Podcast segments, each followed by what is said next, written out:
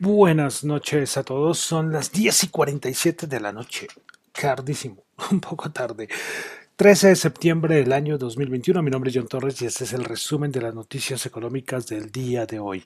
Bueno, el viernes no hice podcast, lo lamento mucho, pero, pero el fin de semana eh, pudieron escuchar, bueno, los que escucharon por ahí, eh, que tuve una charla con, con los amigos de el otro podcast bursátil, que ahí les envío un saludo. Eh, competencia, no competencia, no mentiras. Eh, somos parte de los que, aunque sea con podcast, videos, tratamos de ayudar un poquito con la educación financiera aquí en Colombia y bueno, y de otras partes del mundo, lógicamente. Pero entonces el viernes estuvimos en una charla con ellos hablando de un tema que me encanta, que es el tema de criptomonedas. Me gusta todo lo de los mercados y la economía, pero lo de las criptomonedas, los criptoactivos, es un tema que, verdad, ustedes saben que me, que me apasiona. Los que me conocen saben que me, que me gusta mucho. Y pues bueno, entonces el viernes tuve una charla con ellos y pues nada, no hice el podcast y el fin de semana no pude. Y se pasó el día, se pasó el sábado, se pasó el domingo y mire, llegó el lunes y mire, 10 y 48 y hasta ahora estoy haciendo el, el, podcast, el programa. Bueno, entonces quiero saludar a los que me escuchan en vivo. Si hay alguien por ahí escuchándome en vivo en Radio Data Economía o si no, los que escuchan el podcast en Spotify, en Apple Podcast, bueno, en todas las en todas las plataformas. Bueno, entonces vamos a comenzar rápidamente con el resumen de noticias económicas. Además tenemos cositas retrasadas, entonces eh, no sé, creo que hace rapidito, pero tampoco tan cortito.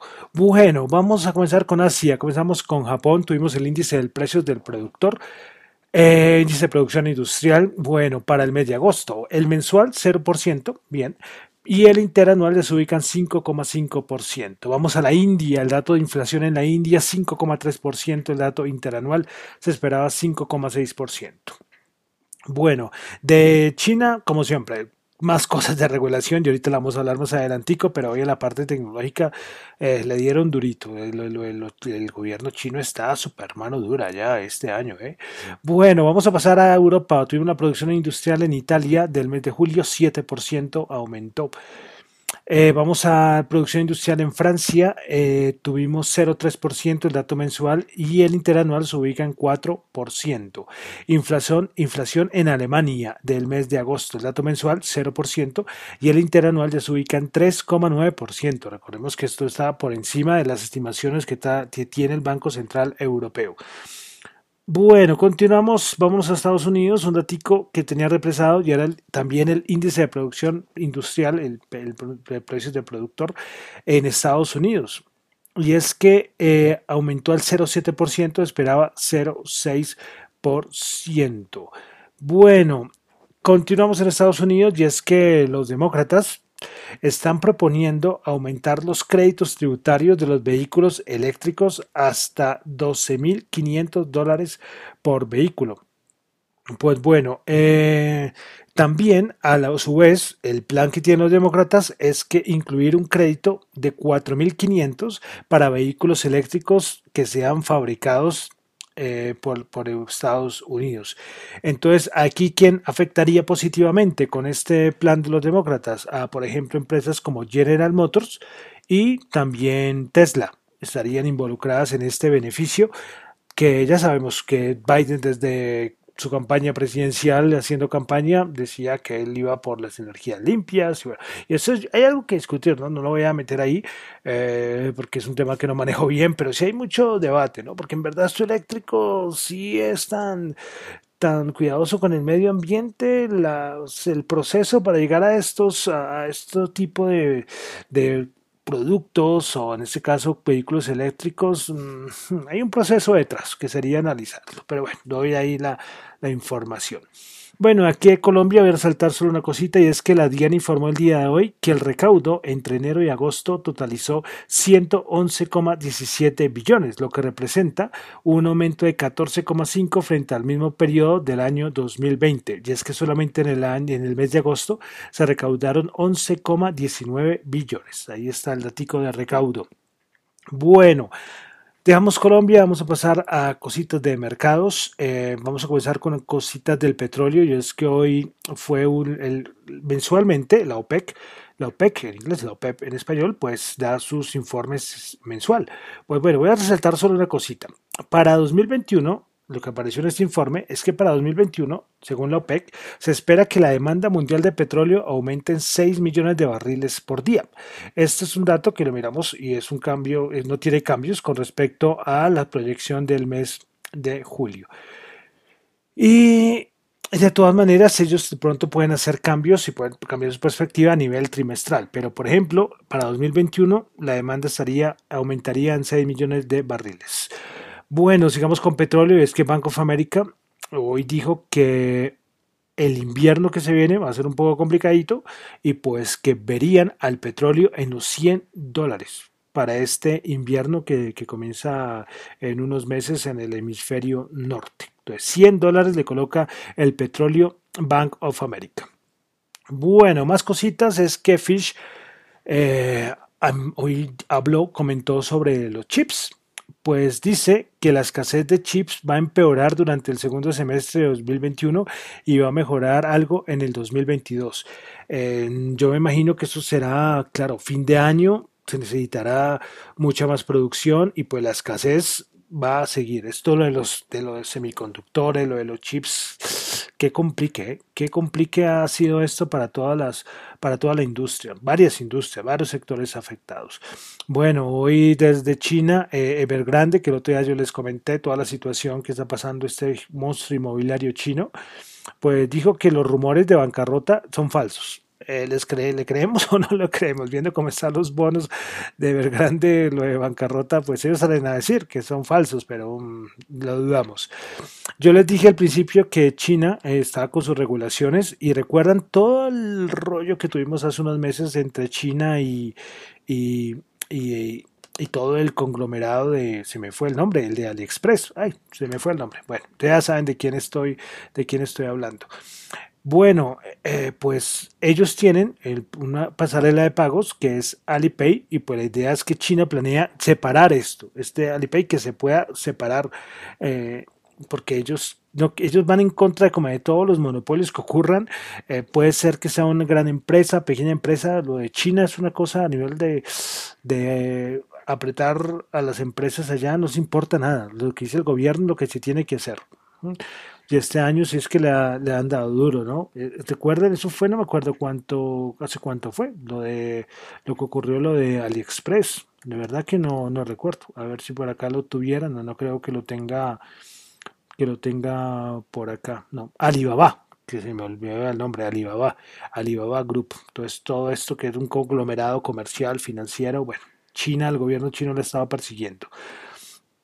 Bueno, continuamos. Eh, bueno, son cositas ya más como tecnológicas y es que eh, Facebook desde hace unos días pues eh, se salió la noticia de que las gafas inteligentes de Raven, esta empresa de, gafas, gafas de sol más conocidas, pues las gafas inteligentes de Raven y Facebook van, o sea, que las gafas inteligentes de Raven hicieron una como, como una alianza con Facebook y entonces las, estas gafas van a tener un montón de cualidades técnicas para unir lo que es el producto, las gafas, con Facebook. Todos ya sabemos todo lo que está relacionado con Facebook. Bueno, todas las redes sociales y todas estas cosas.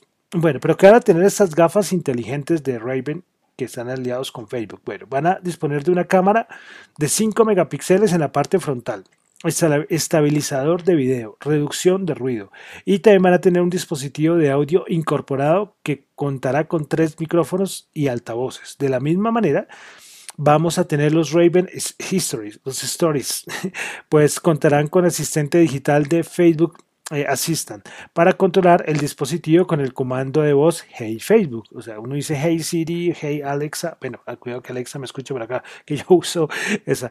Eh, entonces, las gafas uno las va a poder activar con, con voz y a su vez también va a tener una conexión Bluetooth para poder conectar las gafas a la aplicación móvil de Facebook View App. Entonces este es como el primer acercamiento que está haciendo Facebook porque ellos quieren meterse en cosas de metaversos y bueno, pero eso es un paso. Esto no es muy original en el sentido que el proyecto, recordemos las Google Glasses, que cuando yo vi eso hace unos que 10 años más o menos, yo quedé encantado, yo quería una, de verdad.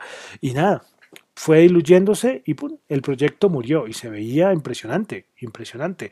Y también iba a tener cámara, iba a tener eh, cosas de voz, pero no sé qué pasó.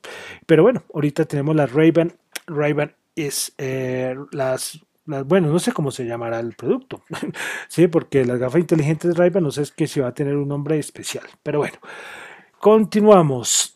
Eh, Apple, recordamos, me toca desempolvar el conflicto que hubo entre Epic Games, los de Fortnite, el popular juego, eh, que tuvo el conflicto con Apple. Recuerdo que Fortnite dijo, bueno, me voy de, la tienda de Apple. Y es que lo que decía Epic Games era que cualquier compra que se hiciera en el juego, inmediatamente tocaba hacerla obligatoriamente, no inmediatamente, obligatoriamente tocaba hacerla por la pasarela de pago de Apple. Y ellos decían que le parecía injusto, que ellos querían utilizar su propia tienda. Bueno, pues un tribunal, un tribunal ordenó a Apple que cambiara la forma en que, en que opera su parte lucrativa de la App Store. Y es un fallo totalmente fuertísimo. Y es como más a nivel antimonopolio por parte de Apple. Y esa la demanda fue presentada precisamente por Epic Games y por, ese momento llevamos desde el viernes con esto y eh, Apple dijo que no, que ellos no iban a perder, iban a apelar y después salió Epic Games, entonces vuelve a revivirse esta pelea entre Apple y Epic Games. Bueno, entonces con esto terminamos cositas, noticias, cositas que tenía, como les digo, tenía represadas por ahí. Bueno, vamos a entrar a los mercados. Pues estamos una semana con cositas de vencimientos, rebalanceos, son cosas ya de trimestre, porque ya hasta en septiembre se termina el trimestre y después entramos ya al último trimestre, que es el mes ya, el último trimestre de Navidad. Pero, pero fue curioso, fue que al final los índices, wow, lo que fue el, el, el Dow Jones y el SP500 en los últimos minutos, estaba más bien plano, alcanzó a estar en negativo y pum, alcanzaron a, salieron compradores y, bueno, y ya lo vamos a leer inmediatamente. Bueno, vamos a comenzar con el Nasdaq. El Nasdaq, el Nasdaq no alcanzó a cerrar en positivo, menos 0,04, le faltó muy poquito, bajó 6 puntos, 15.434 puntos. Principales ganadoras, Marriott 3,2%, Skyworks 2,1%, Intel 2,1%. Principales perdedoras, Moderna bajó el 6%, Trip.com bajó el 5% y IBDEX Laboratories bajó el 3,9%. Vamos con el SP500, 4.468, ¿qué tal el repunte, no? 10 punticos, 0,2%. Principales ganadores del día en SP500, tuvimos a APA Corporation 7,8%, Marathon Oil Corporation 7,1%, Occidental Petroleum 6,6%. Principales perdedoras, Moderna bajó el 6,6%, al, al, Corporation bajó el 4,9% y Fortinet bajó el 4,3%. Vamos ahora al Dow Jones. El Dow Jones hoy subió 261.07%, 34.869 puntos. Principales ganadores del día en el Dow Jones tuvimos a United Health 2,6%, Intel subió el 2,1%, Boeing subió el 1,9%. Principales perdedoras Nike bajó el 2,4%, Salesforce bajó el 1,2% y Johnson Johnson 0,7%. Bueno, continuamos a la Bolsa de Valores de Colombia. El MSCI Colca bajó 8 puntos, bajó el 0,8%, 1.312 puntos. Prepara ganadoras, Grupo Energía Bogotá subió el 1,5%, Canacol subió el 0,9% y Ecopetrol subió el 0,7%. Principales perdedoras, el la montaña rusa de Avianca hoy bajó el 18,4%, es una montaña rusa, ¿no?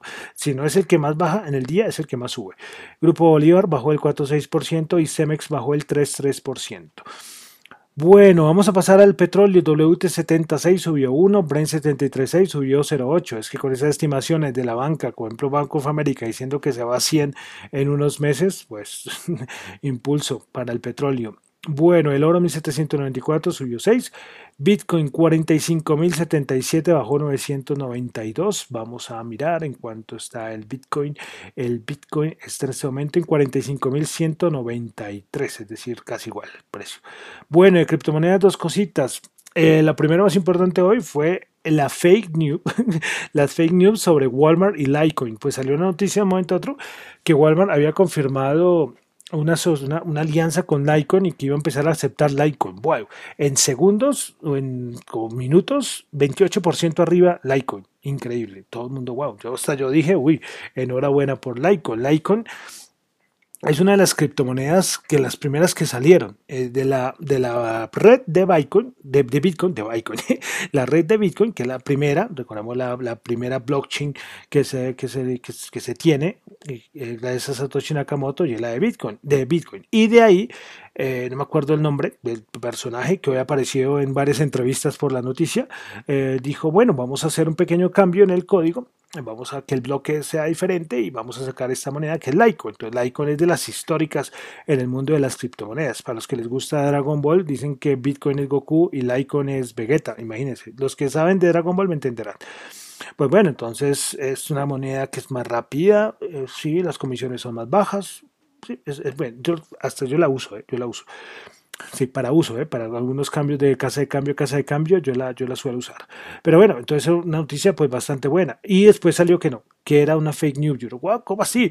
Buah, lo que había subido alcanzó a subir como el 28 y después bajó como el 32%.